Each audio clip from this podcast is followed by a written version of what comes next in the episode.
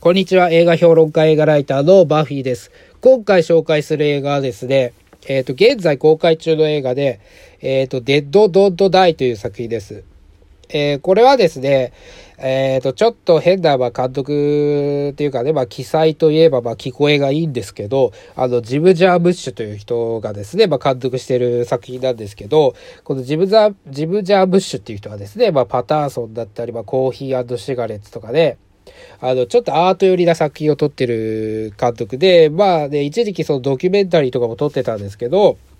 あの、今回はですね、そのジム・ジャー・ブッシュが、まあ、ゾンビ映画を撮ったということで、まあ、話題になってた作品なんですけど、あのね、これはね、実はね、あの、単純にゾンビ映画ではないんですよね。あの、なんでかっていうとですね、あの、ゾンビ映画ってまあこうでしょっていう、こうでしょって言ったり、その、ホラー映画ってこうなんだよねっていう、その、メタ的視点を、まあ入れた作品で、まあ全体的に緩いんですよね。うん、だからね、真面目にそのホラー映画とか、そのゾンビ映画を撮ろうというスタンスではないんですよ、実は。だからね、あの、そこで間違えて見ちゃうと、ちょっとね、あの、物足りないっていうか、なんだこの映画はっていう風に、あの、感じてしまうかもしれないんですけど、だからもう正しい見方で見ると、ああ、そういうことねっていうことで、まあ、そこまでね、そのショショックっていうか、その、あの、なんだろうな、がっかりすることがなく見られるっていうことで、まあ、あの、見方という点で、あの、今回紹介したいと思うんですけど、だからね、これはね、さっきも言ったように、その、単純にゾンビ映画ではないんですよね。まあ、確かにそのゾンビを扱ってる映画ではあるんですけど、あの、まずね、その、冒頭部分で、あの、デッドドットダイという曲が関わるわけですね。冒頭というか、まあ、オープニングですね。で、これはまあ、映画オリジナルの曲なんですけど、あの、それがかか、終わった後に、オープニングが終わった後に、あの、アダムドライバーとビル・バーレイ、ちょっとキャラクター名忘れたんで、ちょっと役、役者名で言いますけど、その二人がですね、あの、パトカー、この二人警官なんですね。で、パトカーで、あのパトロールしてると。で、あの、ラジオをかけると、この曲が流れてくるわけなんですよ。デッドドットダイという曲が流れてくるんですけど、そのビル・バーレーがですね、あの、この曲ってどっかで聞いたことある気がするっていうことを言うわけなんですね。そうすると、そのアダム・ドライバーが、いや、これはテーマ曲だからね、っていうことを言うんですよ。テーマ曲っていう、だからこの時点でね、このアダム・ドライバーのキャラクターは、あの、これが映画だっていうことを知ってってるっていうそのメタ的視点が入ってるわけなんですね。だからさ、あの、メタ的な視点で、ちょっと引いた視点で、あの、見るゾンビ映画なんですよ。だから、その、さっき言ったように、ゾンビ映画ってこうだよねっていう、そのネタをふんだんに散りばめられていて、あの、例えば、あの、舞台となる田舎。田舎はやっぱ怖いっていう、そのホラー、ホラーのイメージ。その、田舎では何かが起きるっていう、その怖いイメージをまずその、皮肉ってる。し、登場キャラクターとしても、例えば若い旅行者だったり、あの、よく叫ぶ女性だったり、あの、映画オタクの、まあ、青年だったり、あとは、なぜかわかんないけど、その、刀を、まあ、巧みに使う女性がいたりと、まあ、そういったね、その、あの、ゾンビ映画とか、まあ、あの、ホラードラマとかね、そういったもので、まあ、よく登場しがちなキャラクターっていうのを、まあ、全体的にまた散りばめていると。で、その中で、あの、展開的にも、その、あの、よくありがちな展開にしてると。で、こういうような、あの、言動をするキャラクターは、あの、殺されるよとか、そういうイメージを、まあ、そのまま反映させてると。だからもう全体的にもメタ視点なんですよ。で、もう一つね、あの、象徴的なのが、あの、昔のね、ホラー映画、例えばあの60年代、もうちょっと前からかな、60年代からね、80年代後半とか、それぐらいのあの、ホラー映画って、あの、なんだろうあの、期限っていうかね、その、えっ、ー、と、モンスターとか、その殺人鬼っていうのが、あの、登場する過程っていうのは描かれるんだけど、あの、理由がバカなんですよね。バカっていうか、その、あの、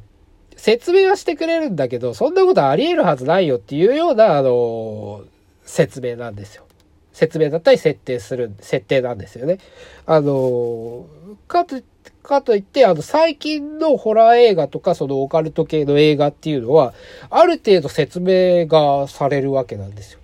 あの、まあ、ありえないことだったりはするんですけど、あの、例えばその生物兵器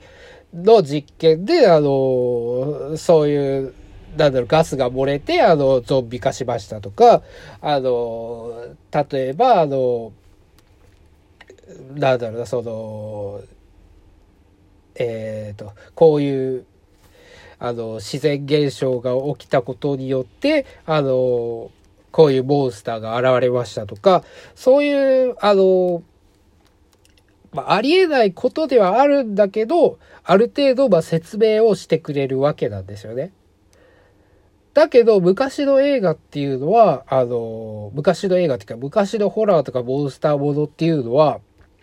あの、ざっくりなんですよ。ざっくり。あの、地球、例えば地球が温暖化で現れました。地球が温暖化で、こういうことが起きた原因で、あの、なり、何か、何々が、あの、溢れ出て、それが原因でモンスター化しましたとか、そういうことじゃないんですよね。例えば、隕石が、あ、落ちてき、あ、えっ、ー、と、例で挙げるならね、あの、殺人ブルドーザー、これを例で挙げてよくわか、いいのかよくわかんないですけどね。あの、殺人ブルドーザーっていう映画があるんですよね。あの、殺人ブルドーザーっていう映画はね、あの、ブルドーザーがもう人を殺すっていう、殺す、殺し、殺しまくりはしないですけど、あの、人をね、あの、殺すようになってしまうっていうね、殺人ブルドーザーっていう映画があるんですけど、この殺人ブルドーザーっていうのはね、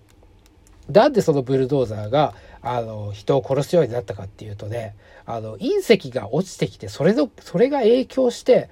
殺すようになったんですよね。よくわかんないですよね。うん、隕石が落ちてきて、なんでそのブルドーザーが、ね、あの、人を殺すようになるのかっていう、よくわかんないじゃないですか。ただね、この昔のホラー映画とか、その、このモンスタームービーっていうのは、あの、そういっ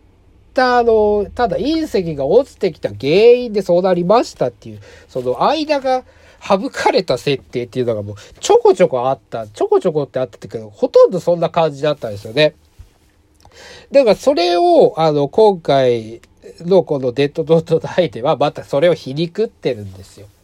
だからまあ地球のなんか回転がおかしくなって、それが影響してゾンビが、で、あの死者が、まあ、蘇ってきたって。もうわけわかんないじゃないですかね。あのなんでそんな、それが原因で、あの、ゾゾンビ化するんだよって話じゃないですか。だけどそこには触れないですよ。その、なんでそうなるのっていうとこはもう触れないでもう放置しっぱなしなんですよね。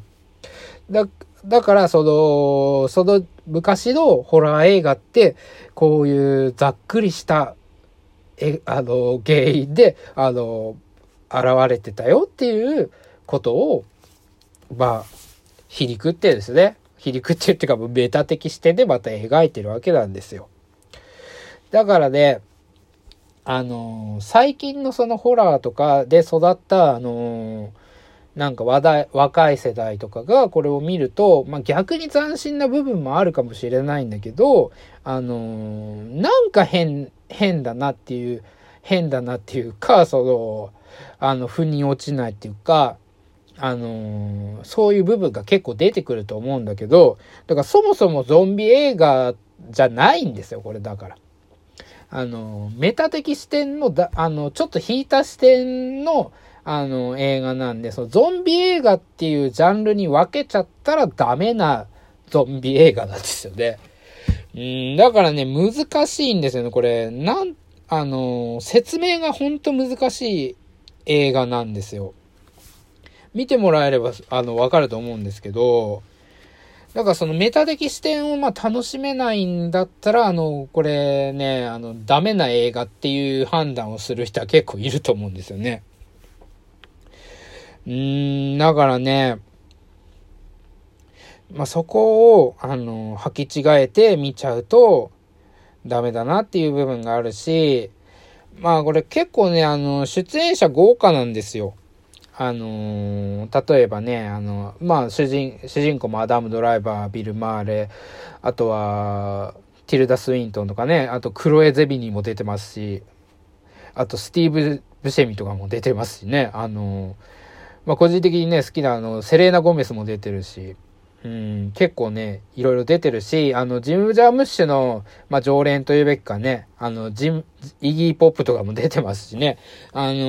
ー、結構豪華なんですよ、出演者が。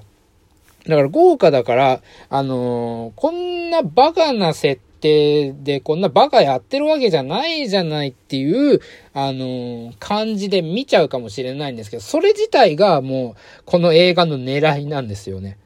この、こんな豪華なキャストだから、あのー、そんな視点でやってる映画じゃないでしょっていう、あのー、イメージで見てしまう、見てしまいがちなんですけど、それ自体がこのジム・ジャームッシュの罠なんですよ。うん。だからそれを理解した上で見ると、まあちょっと離れた視点で、あの、見られて、まあ、あの、面白いか面白くないかはかん、どう感じるかはその人それぞれだと思うんですけど、あのー、単純にそのゾンビ映画だと思って入った人よりかはそっちの視点で見た方が全然楽しめる映画だっていうことは間違いなく言える作品です。えっ、ー、と、デッドゾーンと大現在公開中なんで、まあ、興味がある人は、まあ、見てみてください。あと、まあ、私のですね、あの、サイトの方にも、あの